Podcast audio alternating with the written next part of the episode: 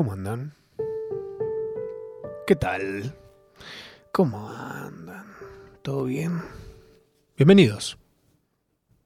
Bienvenidas a esto que es una horita nada más de procrastinación.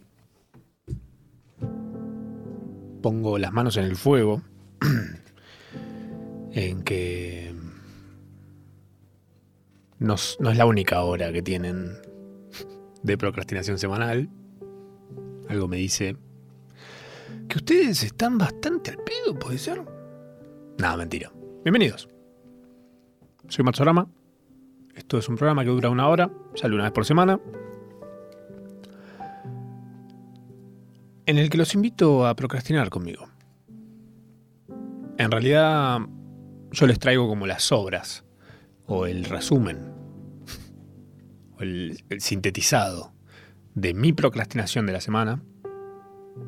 Y de ahí ustedes ven si les sirve o no, si les copa, si les da ganas de perder el tiempo en alguna de esas cosas después. Porque procrastinar básicamente es eso. Perder el tiempo. Ah, en realidad, usar tiempo valioso que tenés para hacer algo que tenés que hacer y terminar haciendo algo que no necesitabas hacer. Y que por ahí idealmente sea o tenga sabor a pérdida de tiempo. Bienvenidos. Eh, esta semana hice un montón de cosas, así que hoy la procrastinación tiene un montón de ramas. Voy a requerir su atención, por favor. Porque es un montón. Ante todo, lo más importante que es que eh, hace dos días, siendo hoy el 21 de julio, ¿dos días? Sí, yo creo que dos o tres días. No, no- sé, estoy muy perdido ya. Eh, salió un juego que estaba esperando hace mucho. Desde que me enteré que existe, dije, ¡ay, lo quiero! Que es un juego que se llama Stray. Stray es un juego en el que sos un gato. Simplemente eso. Ahí, Ya jugué a uno que sos una tostada, y es una ridiculez. Ya jugué a uno que sos una abeja, es un simulador de abejas, y es bastante infantil. Em, suelen ser todos bastante planos, esos juegos en los que sos algo, o un objeto inanimado, o algo diferente a una forma humana. Pero este está muy bien hecho, y es muy lindo, además. Eh, tiene un lindo clima. Em, ¿De qué se trata Stray? Bueno, su descripción dice, perdido solo y separado de su familia, de gatos, obviamente, un gato callejero debe des- desentrañar un antiguo misterio para escapar de una ciudad olvidada. Es una premisa muy simple, muy bien desarrollada, artísticamente fantástica. Em, Está en, creo que está en Steam, está en la Play, yo lo tengo en la Play. Y si tienen PlayStation, tienen 7 días gratis de PlayStation Plus Extra y Premium, que vienen juegos incluidos ahí.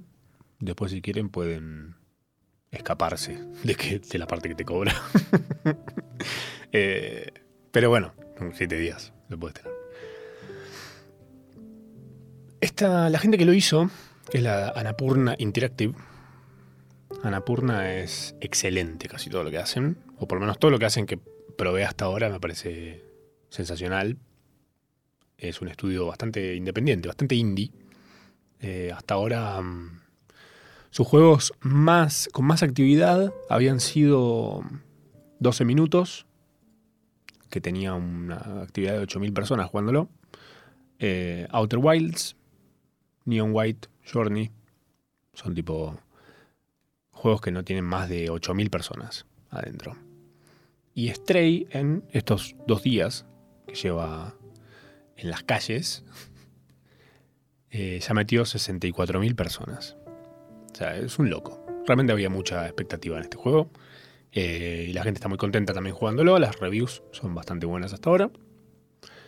Yo debo ir em, un poquito menos de la mitad jugándolo me parece hermoso. Sí, a esta altura ya. mm.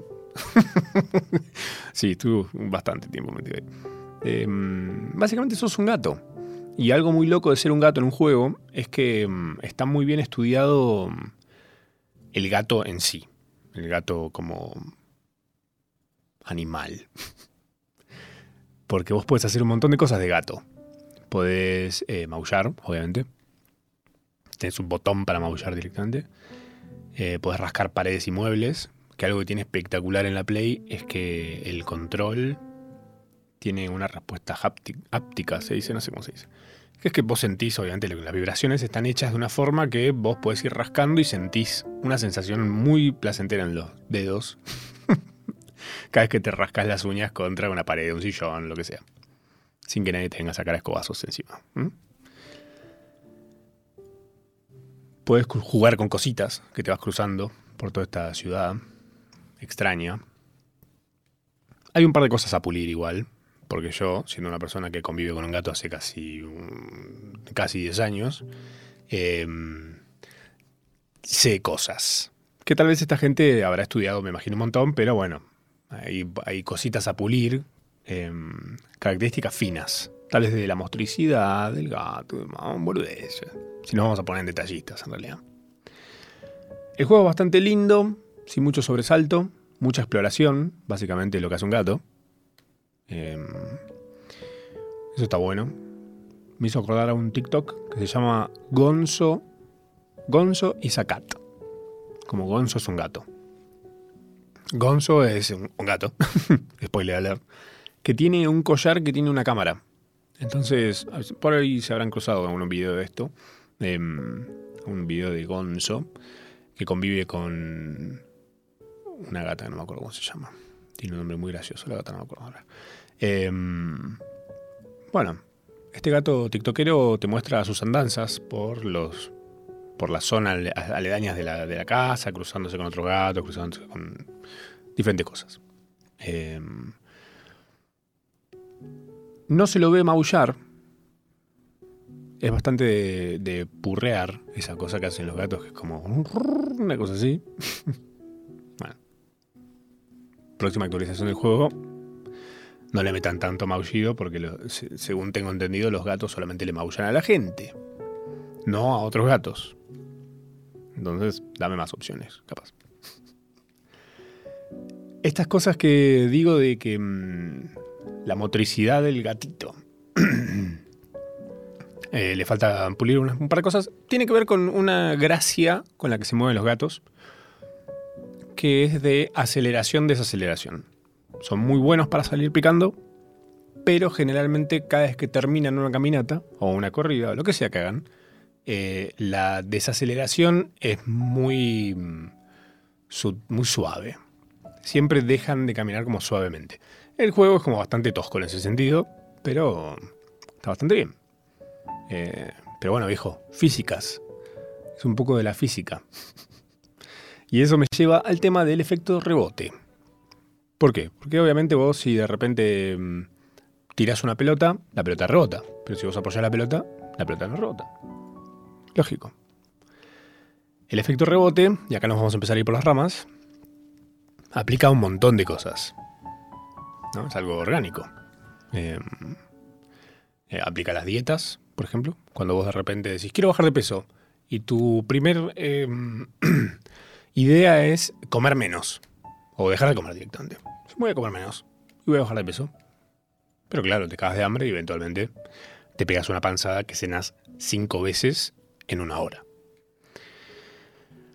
Pasa cuando te empachás, pasa cuando quemas una canción que la escuchás 700 veces. Hacer masa madre, por ejemplo. Algunos estuvieron en esa una tía abuela mía con la que yo merendaba todas las tardes después de la escuela. Eh, una vez hizo flam y le dije, qué rico. Me dijo, ¿te gusta? Sí. Y creo que no hubo un solo día que no haga flan. Un punto fue. Sí me gusta, pero no sé si estoy para basar mi dieta en Only Flans. Em, el efecto rebote. Voy a ir por ese lado. Es como que, en resumen, todo lo que hagamos de golpe termina tipo teniendo como este efecto rebote. ¿A dónde estoy yendo con esto? ¿Qué tiene que ver con el juego de gato? No tiene nada que ver con el juego de gato. Estoy usando como una excusa para contarles algo. Que es que estoy detectando una cosa en general, que es que estamos viviendo el momento del efecto rebote de la deconstrucción. ¿Qué? el efecto rebote de la deconstrucción, efectivamente. Em, para los que no tengan mucha idea de qué estoy hablando, es em, la deconstrucción, que es lo que se llama em, básicamente buscar unas nuevas masculinidades principalmente, eh, menos machistas y demás. Se empiezan a alejar de una versión utópica, que es eh, la del aliado ideal, que es una persona totalmente deconstruida. Esa figura, la figura del aliado, se volvió una caricatura. Creo yo, hasta contraproducente a los fines de, eh, de construirse. que busca, obviamente, tipo, no sé.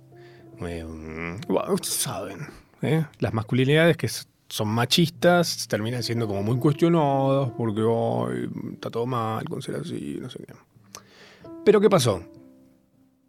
Se fue tan para un lado la deconstrucción, que, les digo, parece una caricatura del ideal, genera desconfianza, lo puedes hablar con un montón de gente, em, como que se lo toma poco serio, generalmente la postura de la persona deconstruida es tibia o poco comprometida. Estoy hablando de los tipos generalmente, ¿no? En este caso, de la deconstrucción masculina. Hay otro tipo de construcciones, seguramente, pero creo que la que principalmente, a la que principalmente apunta la idea de la deconstrucción es a eso. Em, esto de la tibieza, siento que de alguna forma es por donde yo siento que me estoy dando cuenta que está pasando esto del efecto rebote de la deconstrucción. Porque veo que mucha gente que está como deconstruida, eh, con tal de no decir una cosa, prefieren no decir nada a decir la otra. Entonces el no decir nada es como medio que te deja un sabor ahí de, che, ¿realmente estás convencido de esta postura que estás tomando o lo estás haciendo porque es lo que hay que hacer y que no sé qué? Muchos entraron a esto, a la deconstrucción, em, como un simulacro de incendio. O sea, medio en automático. Sonó la alarma, hay que deconstruirse, bueno, perfecto salieron corriendo de su, de su masculinidad. y ahora de repente están pensando en frío. Hay gente que está en esa, me parece. Y va a empezar a pasar, ¿eh? Y está perfecto, pues orgánico, es algo que pasa. Están viendo cuánto de todos esos ajustes que pegaron a su, a su vida y su forma de ser y de comportarse y demás, realmente aplican, sirven, le son auténticos a sus creencias eh, cuánto aportan al cambio necesario. Porque también, o sea, la otra vez había pasado esto de las escuelas y el inclusivo y demás. Yo creo. Estoy en el medio, a retibio. No, pero a ver, ¿a dónde voy con esto? Que necesitamos reglas. Estoy hablando de gramaticales y demás, para que pibes que se están formando sus lenguajes eh, puedan aplicarlas a la versión más mm, realista de un lenguaje inclusivo. No hay reglas ahora. Como medio... Mm, bueno, si la palabra tiene masculino o femenino, le metes una E en algún lugar y listo. No. Dame reglas, porque los pibes están en esa. Bueno, yo estoy en esa. Y siento que hay un montón de gente que en esto de la deconstrucción se encontró con que hay gente que te exige o, que creen que la deconstrucción exige que en vez de a una mesa le digas mese a un gatito le digas gatite, a un asado le digas asade. Es una pelotudez.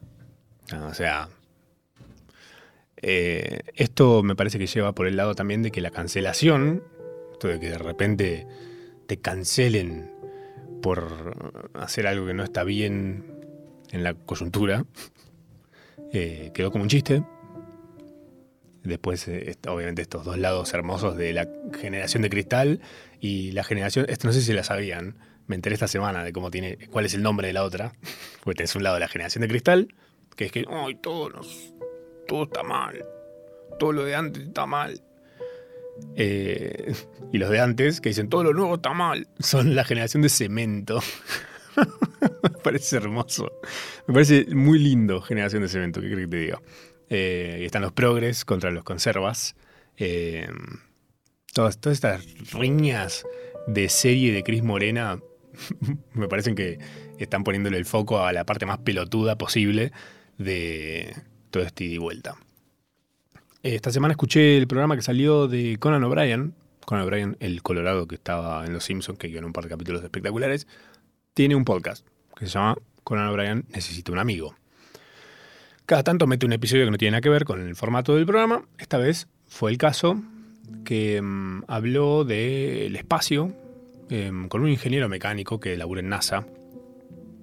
Em, y el chabón, el ingeniero mecánico que estaba invitado medio en un plan, bueno, vos vas a hacer que hablar en serio de algo y nosotros vamos a hacer chistes. El tipo arrancó metiendo un chiste. Desde su seriedad de ingeniero, ponele. Eh, y dijo, no sé, como en el contexto, dice, tengo tres bypass. Y como que se quedan. Dice, no, bueno, es un chiste. Y, dice, como que hablan del tema. Dicen, no, no, bueno, no, nos íbamos a reír, yo me iba a reír, pero la verdad es que no sabía si estabas diciéndolo en serio, no sé qué. Y el chabón dice, bueno, pero el contexto de esto no es serio. Voy a decir algo serio en un programa como el tuyo. y esto pensé, digo, ¿el chabón lo habrá pensado mucho? ¿Hacer ese chiste? Antes de ir al programa. O sea, ¿habrá pensado en hacer chistes? Yendo al programa de Conan, como diciendo, bueno, voy a tener que ser gracioso, porque es un programa de humor. Es gracioso esto. ¿Qué voy a ir? Todo serio ahí a hablar del el cosmos. Y esto me lleva a algo que vi esta semana, que creo que salió el viernes pasado esto. Que es un programa. Vea cómo estamos, estamos, no estamos yendo por las ramas, estamos haciendo unos saltos de liana tipo Tarzán. Esta semana vi un programa, el primer programa de una, de una temporada, de algo nuevo que se llama El Ensayo. Es un programa que está en HBO. Eh, ¿De qué va el ensayo? Te cuento. Explora hasta dónde llegará un hombre para reducir las incertidumbres de la vida cotidiana. El programa para mí está basado en una fantasía loquísima de qué haría con mucha plata alguien que no soporta el libre albedrío de las cosas. Porque básicamente mm, eh, lo que hacen es... Es, increíble. Realmente la producción es ridículamente increíble. Parece, mm, no sé, los musicales de Susana en los 90, el nivel de producción que tiene.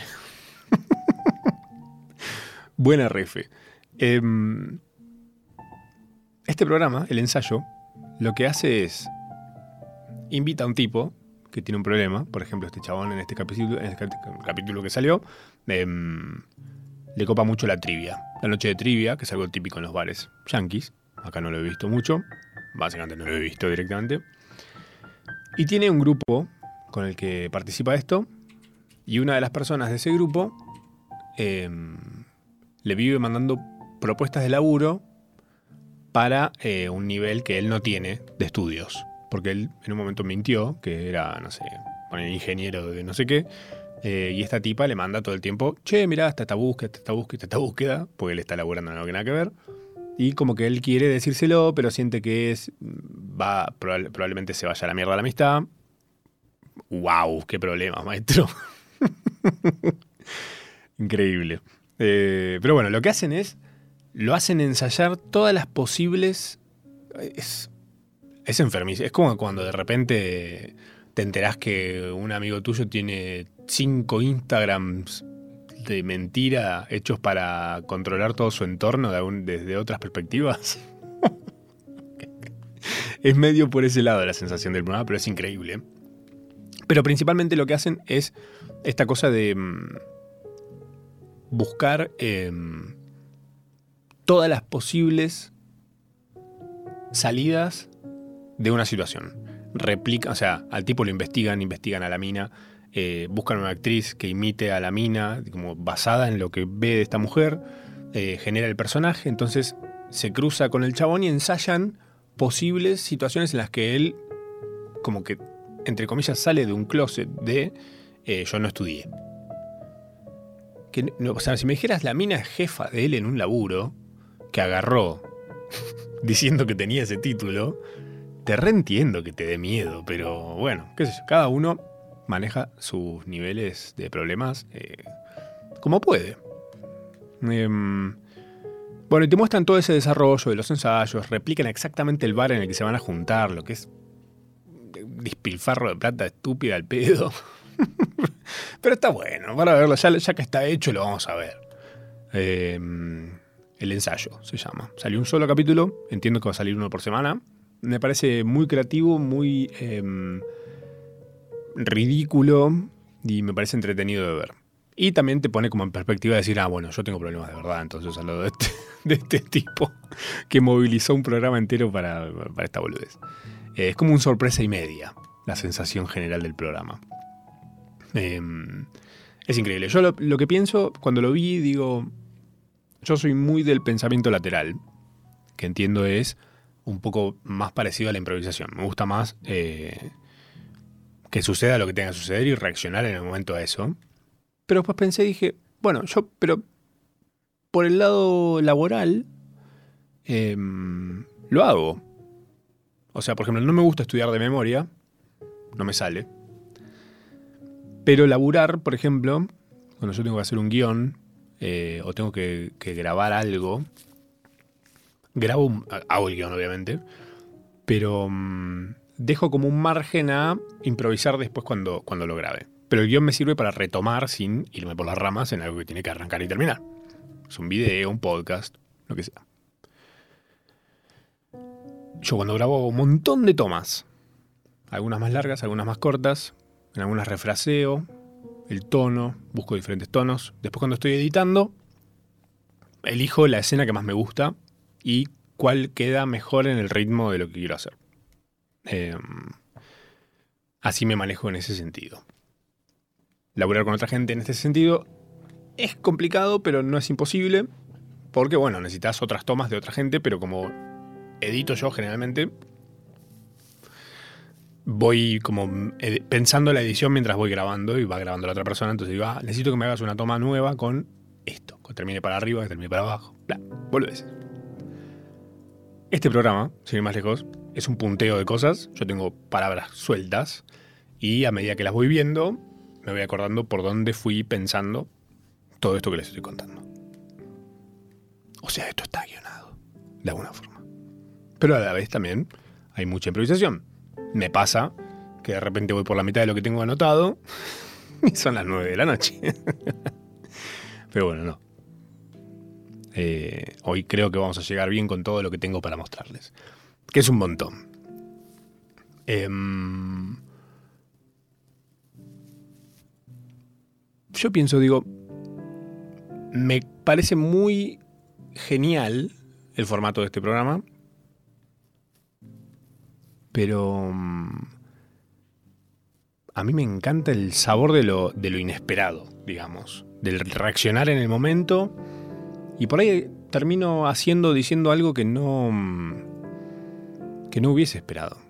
Eh, en este programa lo que yo siento que pasa es muy parecido a estudiar de memoria. ¿Por qué? Porque ellos hicieron todo un mapa de las posibles eh, salidas de la conversación y del encuentro y del tipo diciéndole a la mina y no sé qué. Y de repente se pierde un timing orgánico de la situación. Y, que, y hay algo raro ahí. Es como. Muy robótico, me parece. Dijimos hace un ratito que hay como una tendencia muy típica nuestra de los seres humanos, de mandarnos a fondo con algo y después dejarlo de lado. Y decir, ah, no lo banco más. Pero no te encantaba hasta hace dos días. Sí, sí, hace dos días era lo mejor que me había pasado en la vida. ¿Y ahora? No, ahora no, lo puedo ni ver.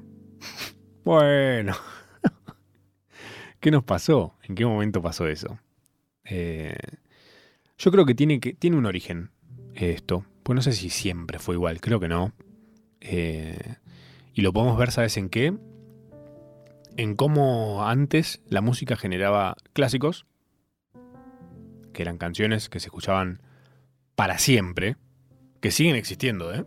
Y siguen estando en ese, en ese lugar, en el lugar de clásico. No por ir a un lugar boludísimo, no sé, los hits, los número uno de Soda Stereo, por ejemplo, o de Queen. Em, canciones que sonaron un montón, pero que son clásicos. Las volvés a escuchar y te vuelven a generar una, una sensación linda. Y que desde que apareció Internet en nuestras vidas, y los consumos son mucho más eh, tipo comida rápida, fast food. Em, creo que lo que empezó a pasar fue nuestro vínculo con los consumos se fue yendo hacia ese lado. Entonces, de repente es tragarse todo apenas aparece y después, claramente, estar como asqueados, empachados. Eh, por eso los temas ya no son clásicos, salen hits, duran, no sé, un verano o menos. Hoy creo que ya a los dos días que sale un tema, ya, ya lo sentís viejo. Eh, es rarísimo. Eh, estos días un amigo me pasó una canción, digo, ¿qué temazo? Y la volví a escuchar hoy y sentí que estábamos hablando de una canción vieja. Y fue hace tres días que salió. ¿Cómo nos pasa eso? ¿Estamos muy acelerados en ese sentido? Seguro. Em, y hace que tengamos estas tendencias mucho más transversales en nuestra forma de consumir y de actuar en general. Todo es eh, efímero. Bueno, eh, toda la tecnología acompaña también. Em, ¿Cuánto te duraba un teléfono? Apenas salieron los teléfonos celulares, por ejemplo. Era un celular, tipo, lo tenías. Era el celular, era el celular con el que ibas a vivir. Porque antes tenías el teléfono fijo en tu casa y a veces era el mismo teléfono fijo que estuvo desde, desde que hay teléfono en tu casa. En ese caso, cuando había teléfonos en las casas. Un aparato ahí fijo en la casa. Em, ahora de repente el celular, medio que un año, dos años, y ya está medio ahí tirándose pedos y y debería cambiar el celular porque ya está andando medio mal. ¿Qué? un montón de cosas que vamos eh, cruzándonos en la vida. cosas que se van poniendo de moda, eh, que nos mandamos todos a hacer eso, como pasó en su momento con el CrossFit, por ejemplo. Yo no, entré en esa, pero muchos amigos entraron y como entraron salieron de esa. Em, entonces yo digo, ¿cómo esto de alguna forma nos impacta en más cosas? Pues no, todo es solamente escuchar una canción y que no te guste más a los dos días o quizá te la olvides a, los dos días. Me puse a investigar y me encontré con una. con una data que les puede interesar. Eh, que de hecho la encontré hace dos semanas y me pareció muy bueno. Pero mm, justo la semana pasada vino Rippy eh, y charlamos un montón sobre su laburo y demás, que estuvo buenísimo. Y esto me quedó en el tintero. Dije, bueno, voy a buscar un contexto para contarlo. ¿Y qué mejor contexto que el siguiente programa de procrastinación? Esto se llama contraste mental. O así se lo conoce por lo menos. Y funciona así. Cuando, si vos fantaseás con hacer algo, y con el resultado de hacer eso, o sea, decís, voy a cocinar, voy a hacer un asado fantasías con eso, ¿no? Si voy a hacer un asado. Em, y lo voy a hacer así, voy a usar eh, leña de no sé qué, em, y van a venir mis amigos, y va a venir ese que siempre eh, hace un asado tremendo y voy a hacer un asado mejor que el de él, eh, y cuando lo coma me va a mirar y va a sentir la superioridad en mi asado. Em, o sea, fantasías con el hacer el asado y con el resultado de ese asado.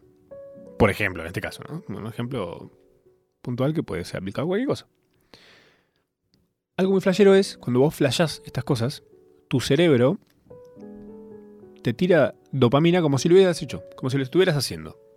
Creo que esto lo mencioné en el procrastinación anterior em, de algo que cuenta Louis C.K. en un chiste.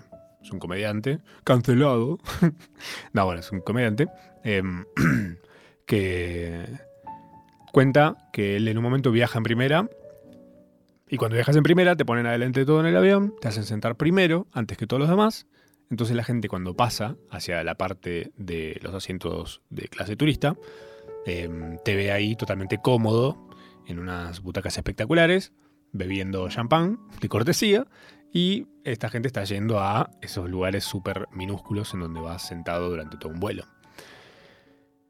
Y él en un momento ve a un eh, bombero, creo, subir, que va a la parte turista, y mm, dice, fantasea con decirle, para, toma, sentate en mi lugar, yo voy para allá atrás. Y fantasea con, fantasea con la, con la reacción de la gente también. Como diciendo, che, qué, qué noble, qué noble de tu parte, viejo, espectacular, wow. ¿Cómo no hay más gente así? ¿Viste? Como eso, como empezó a fantasear, se, se saboreó esa fantasía y no necesitó hacerlo. Porque ya la sensación la tenía. La vivió desde la fantasía. Un loco. Por supuesto. Pero es muy normal. Es algo eh, físicamente real. Humano. Fantasear con algo. Sentir lo que podría llegar a causarnos eso que fantaseamos. Y acá entra un detalle espectacular, que esto es justamente lo del contraste mental, que es que fantasear con hacer algo le resta dopamina al hacerlo. Entonces, ¿qué pasa? Perdés el envión, digamos, por decirle de alguna forma. Entonces, ¿qué pasa? Se vuelve muy común soltar algo que estás haciendo para hacer otra cosa. Como que se te va en fade algo que estabas armando. Como de repente tenés una idea, decís, uy, voy a hacer esto, y papá, papá, papá, y de repente en el camino como que se va pinchando, porque fantaseaste tanto con, bueno, cuando lo haga, y después, y me van a llamar, y, y esto, y voy, un Grammy me voy a ganar, y voy, a, bueno, bueno, pará. Todavía ni siquiera te compraste la guitarra, no sabes ni tocarla. Estás haciendo. Pero nos pasa en la naturaleza humana. Em, obviamente, hay un montón de data de esto dando vueltas en internet. Contraste mental, lo pueden buscar si quieren ahondar y em, perder un tiempo extra en esta búsqueda. Pero existe em, una solución para no caer en esa, que es, está planteado medio como buscar la, buscar la quinta pata a lo que estás por hacer. Decir, bueno, ¿En qué puede salir mal? ¿En qué puede fallar esto? Que yo lo veo, la forma en la que está planteado lo siento como medio. Mm, medio como para abajo. siento que podría. A mí me podría causar el opuesto, también en negativo, de esto de fantasear y sentir. Ya está, ya lo hice. Tipo, en la fantasía ya logré esto, listo, perfecto. No necesito ni hacerlo. No tengo ni que terminar este proyecto. Em, siento que buscarle todas las posibles, eh, todo, lo, todo lo posible negativo, también me puede llegar a hacer que me baje. Ojo, quizá no esté mal. Porque por ahí estoy encarando un proyecto que es una pelotudez, o que realmente no va a ir a ningún lado. Tal cual, ya ya me dice. El problema con las expectativas. Perfecto, yo soy eh, una persona que mm, decidió darse de baja del paquete de expectativas en general, que no significa que no quiera hacer cosas y no, no quiera buscar un propósito en la vida.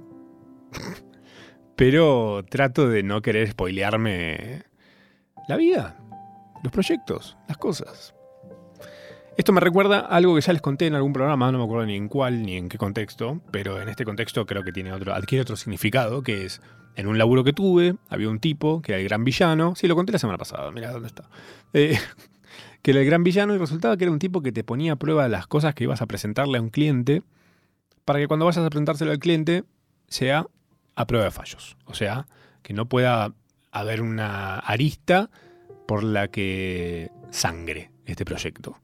Em, que quizás se parece, ahora que lo pienso, dicho así, se parece al programa del ensayo, pero el programa del ensayo entra por un lado que es hasta ridículo, me parece. Que es como, ah, ok, hay una buena intención en esto, pero la forma en la que está aplicado me parece bastante pelotuda, ahora que lo pienso, comparado con esto, ¿no? Obviamente que es buscarle eh, la, posible falla. Si llegan a ver el ensayo, em, que se los recomiendo mucho, van a ver un par de situaciones medio cringe. Medio que te dan una vergüenza ajena de la situación en general que decís, ah, ¿qué es esto? Pero bueno, por ahí va la cosa. Esta cuestión del el contraste mental hace que en vez de fantasear con que todo sale bien, em, dicen, fantaseemos con que pueda llegar a salir mal. Em, para así no le resta dopamina al hacerlo finalmente. Em, yo creo que me parece que el foco hay que ponerlo en el proceso, en disfrutar, aprender, no apurarse, desea lo que sea que hagas. porque si no, es raro. O sea, enfocarnos en que las cosas sean realistas, principalmente. Me parece que es la mejor forma de no llevarse un chasco después. Porque si es eso, si eh, las expectativas o si idealizás algo que vas a hacer, así sea una estupidez como juntarte con tus amigos a, jugar al Monopoly. le voy a romper el culo a todos, le voy a ganar todo y los voy a hacer apostar plata, no sé, estupidez. Simplemente ir con la, función eh, programada para que se ejecute y después lo que suceda, que suceda. Esta, mm, esta data estaba junto a otras cosas que encontré, procrastinando, obviamente. Eh, y hay una que me crucé que me pareció muy interesante, eh, que es el Schadenfreude. Schadenfreude. Schadenfreude. Es una palabra en alemán. en realidad es una. Es un. Sí, es una palabra en alemán. Em, para mí es el síndrome de Nelson Rufino, que creo que lo he tenido mucho más fuerte en mi adolescencia, em, ahora un poco más controlado. Mm, tal vez deconstruido. no creo. No creo porque ahora les voy a contar por dónde va. El Schadenfreude, ¿cómo se dice? A ver, voy a buscar cómo. Quiero ver cómo se pronuncia. Perdón, tengo, tengo esta obsesión que es. Eh, necesito saber cómo se pronuncian las cosas. Eh, porque después, viste, no sé. Em, es una palabra en alemán que es. La primera parte que es Schaden, es daño, y Freude, que es la segunda parte, alegría. ¿Cómo sería la cosa? Bueno, a ver. No, ¿Por qué me lo toman? Bueno, no sé. de repente perdía tipo dos horas de programa. A ver cómo lo dice esto. Schadenfreude. Schadenfreude. Schadenfreude, ok. Mm, esa, es la palabra. ¿Qué significa daño y alegría? Que sería entonces, em, esta palabra remite al disfrute que se produce al ver la desgracia ajena. Ah, ¿qué? el síndrome de Nelson Rufino. O sea, ¿ok? Estamos claros, es mucho más claro por ese lado que ya de fraude. ¿Qué es eso? A mí dame un strudel si quieres. Sí. No. ¿Por dónde viene esto? Por ejemplo, los tres chiflados, Chacas, los bloopers, sin ir más lejos. Todo eso que es reírnos de la desgracia ajena. Parece súper inocente, parece súper simple, em, pero es mucho más rebuscado que eso. ¿Por qué? Porque de alguna forma nos eh, formatea. ¿Por qué? Porque probablemente es uno de los primeros humores de los que te vas a reír cuando sos un bebé y te hacen morisquetas de que se pegan con algo en la cabeza, eh, Generalmente se, va por ese lado con los bebés, ¿no? Como cuando arrancan, medio que la comedia física es por donde le entras. Para que no esté mariconeando llorando todo el día, de repente le haces una morisqueta, te golpeas con algo, una ojota en la cabeza, y el bebé se ríe. Entonces, cuando un bebé se ríe, obviamente es un baldazo de dopamina para vos, porque estás ahí tipo, sí, se lo hice reír, quiero hacerlo reír más. Eh, entonces, buscamos por ese lado me parece a mí. Que esto es un coso de locos, pero a la vez es algo totalmente humano. Entonces, no todo es, bueno, esto hay que cambiarlo entonces. eh, en un estudio que me encontré, eh, hicieron como un análisis de los músculos faciales de personas viendo un compilado de goles de su equipo y obviamente que la sensación era de agrado, felicidad, viendo, reviviendo grandes goles. Eh, era como, uh, qué buen gol ese, qué lindo, no sé qué. Pero después la reacción a pifies, goles cerrados de equipos contrarios contra su equipo e incluso eh, contra otros equipos, como pifies muy ridículos o malos o chotos o demás, la reacción estaba mucho más marcada. O sea, la respuesta era mucho más rápida y más intensa. Había una carcajada, había como un goce muy parecido al goce del gol del propio equipo, pero más fuerte. Schadenfreude. Schadenfreude, síndrome de Nelson Rufino. Y esto me recordó algo que a mí me dio mucha risa, y a mis amigos más todavía, porque yo no soy muy futbolero. Cuando digo muy, no, no soy futbolero, básicamente. Como todo nerd, ¿no? Pero a mí me gusta el mundial, me gusta el show, me gusta todo eso.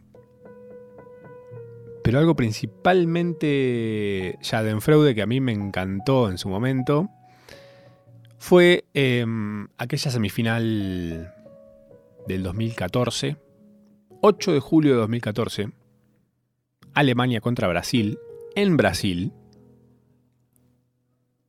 Se imaginarán de qué estoy hablando. Partidazo. Eh, digno de ser un episodio de Game of Thrones, tal vez, una carnicería total. Eh, creo que ganó Alemania. Lo partió al medio Brasil. Eh, bueno, ese partido de Alemania-Brasil lo tuve lo tengo todavía, seguramente en algún lado debe estar. Lo tengo bajado. Lo tengo entero en HD. Creo que 2014-2015 lo vi un montón de veces. No todo el partido, aunque a veces sí me daba ese. Me gustaba como el, el, clima de verlos a los brazucas contra Alemania en su propia casa. Eh, y de repente ver cómo eso se va rompiendo a lo largo del partido. De repente no, tardó tanto en romperse y se hizo añicos. Em, y después solamente volví a ver ese momento de los goles de Alemania que eran un montón, no creo que eran 7 o 1, era una cosa así, 8 1, no sé, un montón. Una diferencia abismal. Em, y volví a ver esos momentos, pero lo que más me interesaba de esos, de esos, de esas situaciones de gol, no era tanto el gol en sí, que de hecho casi no los acuerdo, o sea, no, me acuerdo si, si eran como decirte, oh, qué golazo. Pero había se estaba ponchando mucho a las tribunas, más de lo que normalmente se poncha, porque claramente era muy loco ver a todo Brasil eh, destruido en un mundial, viendo cómo parecía que el arquero estaba en un embotellamiento a 20 cuadras de la cancha. Entonces digo, wow, qué loco el placer que me causó eso. No tengo nada que ver con ninguno de los dos equipos. Eh, pero me pareció fantástico ver ese sufrimiento, que es un sufrimiento súper superficial, porque es un sufrimiento de estar viendo un partido. En fin, puede pasar, es una posibilidad en una cancha en la que están jugando dos, equipos. Son muy buenos. Puede, pasar, puede pasar. Eh, pero yo creo que esto me llevó como a mirar otras situaciones similares y digo, claro, estamos generalmente tan ocupados fantaseando y esperando el gol de nuestro equipo que no, que no mentalizamos los pifis del otro equipo. Entonces no fantaseamos con los pifis del otro equipo. Por eso creo yo es mucho más fácil, no sé si más fácil. Sí, es más fácil reírse de los demás y más difícil reírse de uno, de uno mismo, porque el reírse de uno, mismo suele ser eh, suele estar sujeto a las expectativas eh, y la idealización de lo que tenemos como objetivo, ¿no? Ah, yo quería que mi equipo gane. No me voy a reír de que perdimos. Pero sí me puedo reír de que el otro equipo eh, pifió, pifió un montón, le fue mal. Ahora, si yo no tengo nada que ver con ninguno de los dos equipos, me la voy a pasar bárbaro, pase lo que pase. como, hay, un, hay una presión menos, porque no hay un compromiso, no me involucra de ninguna forma. Eh, a mí me parece fantástico esto, de empezar a detectar estas cosas, que es por qué nos causa gracia el, el pifi ajeno o el mal pasar ajeno en ese sentido.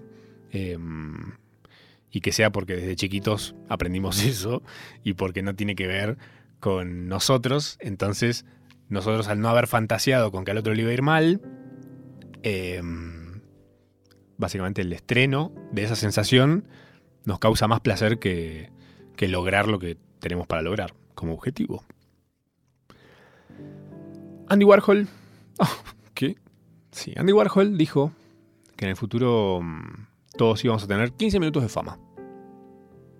No especificó cuándo iba a ser ese futuro. Yo creo que estamos viviéndolo tal vez. Banksy, el artista favorito de los hipsters, eh, dijo que todos en el futuro íbamos a tener 15 minutos de anonimato. Y em, vi un documental ayer que se llama 15 minutos de vergüenza, que está muy bueno, también dura una hora y pico, está para ver en internet, creo que está en HBO también, pero bueno, eh, si no tienen, búsquenlo que lo van a encontrar. 15 minutos de vergüenza. Em, y habla un poco de todo esto y del reírnos, o sea, del placer de reírnos de la humillación ajena. Em, como que para que sea más fácil con internet pasó que al no estar mano a mano con alguien, no es que te reís en, la cara de alguien, eh, deshumanizás el padecer. Entonces medio que te chupa un huevo si la otra persona está llorando en su casa porque vos le dijiste feo en un comentario, porque te blindás en el anonimato. De que no sepan quién sos o cuán vulnerables seamos desde este lugar donde nos reímos de los demás. Esto ha sido Procrastinación Asistida del 21 del 7. Espero sean buenos amigos con sus amigos, pero mejores enemigos de su... Ah, estúpida frase. Nos escuchamos la semana que viene. 8 de la noche, todos los jueves, como siempre, en Nacional Rock. Gracias.